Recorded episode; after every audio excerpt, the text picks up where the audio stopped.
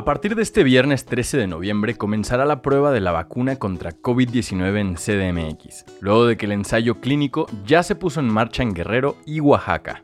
Así lo dio a conocer Guillermo Miguel Ruiz Palacios, investigador del Instituto Nacional de Ciencias Médicas y Nutrición Salvador Subirán.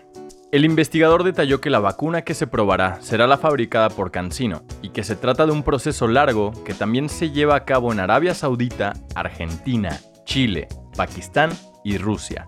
Tenemos programado de hecho iniciar este viernes 13 de noviembre con unos cuantos pacientes. Va a ser un proceso lento donde vamos a afinar logística y empezaremos con unos 5 voluntarios, comentó Ruiz Palacios. Los voluntarios, los cuales deberán tener más de 18 años y disponer de tiempo para acudir a revisiones, tendrán un seguro en caso de que alguno tenga una reacción adversa a las dosis de la prueba. Los 17 centros de acopio en la Ciudad de México para enviar ayuda a Tabasco y Chiapas ya comenzaron a operar. Desde el martes 10 de noviembre se instalaron centros de acopio para reunir víveres y demás artículos de primera necesidad para ayudar a las personas afectadas por las inundaciones en el sureste del país. Las lluvias atípicas, causadas por los frentes fríos 9 y 11, han dejado inundaciones severas, al menos 27 personas muertas y más de 184 mil afectadas, principalmente en Tabasco, Chiapas y Veracruz. La ayuda para estos estados que se estará recolectando en los 17 centros de acopio consiste en artículos de primera necesidad, de higiene personal, de limpieza, así como de primeros auxilios. Créditos de manera directa y en diferentes modalidades. Esa es alguna de las modificaciones que tendría la reforma a la ley del Infonavit, la cual fue presentada este miércoles 11 de noviembre por el presidente Andrés Manuel López Obrador. El proyecto dará la libertad a los trabajadores para elegir cómo obtener un crédito para una casa o terreno, sin intermediarios, Contempla desde préstamos para la adquisición de suelo, autoconstrucción, remodelación, reparación y ampliación, así como el refinanciamiento y acceso a créditos para derechohabientes sin relación laboral. Estos son los puntos clave del plan de reforma a la ley del Infonavit. Los derechohabientes podrán solicitar un crédito cuantas veces lo necesiten. Se establece que el suelo es una precondición de la vivienda y apoya a los trabajadores para construir su casa y se darán créditos para que puedan refinanciar préstamos adquiridos con bancos.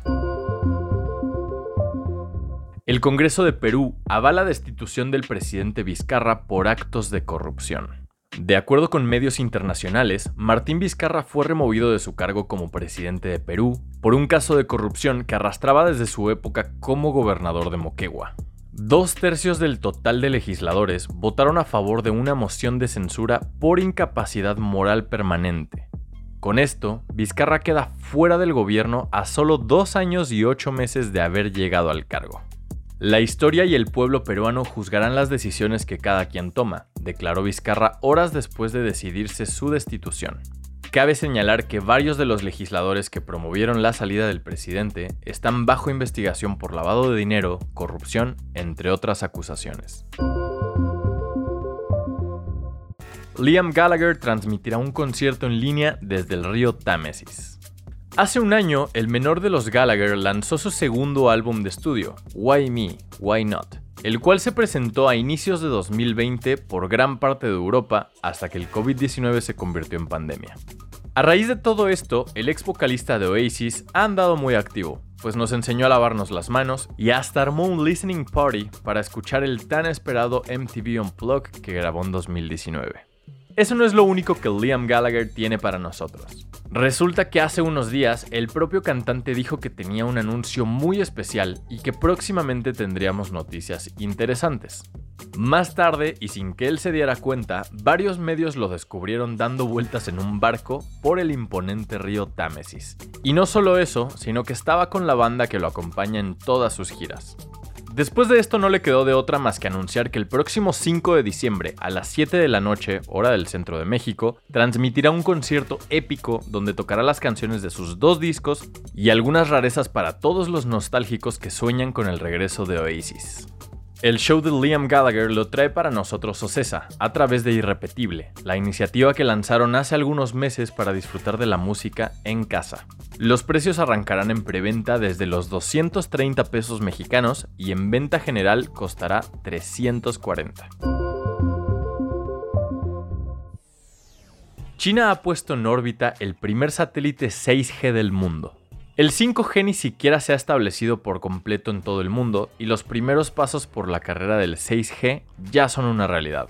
A través de redes sociales, la Universidad de Electrónica, Ciencia y Tecnología de China anunció que el primer satélite 6G fue puesto en órbita desde el centro de lanzamiento de satélites de Taiwán. No se menciona que Huawei, Xiaomi o alguna otra empresa china estén participando en la investigación, pero de cualquier manera, esto es una alerta para los Estados Unidos quienes se habían propuesto ganar la carrera del 6G. De cualquier manera, se espera que la red 6G llegue hasta dentro de 8 años, es decir, las primeras redes comerciales con 6G deberían empezar a aparecer en algún momento de 2028, por lo que la comercialización masiva de la red 6G podría darse hasta 2030. Esta información fue traída a ti mediante nuestros partners Chilango, sopitas.com y 10. Gracias por escuchar y no olvides suscribirte. Nos vemos la próxima semana en el podcast oficial de Más por Más, donde encontrarás lo mejor de la web en un solo lugar.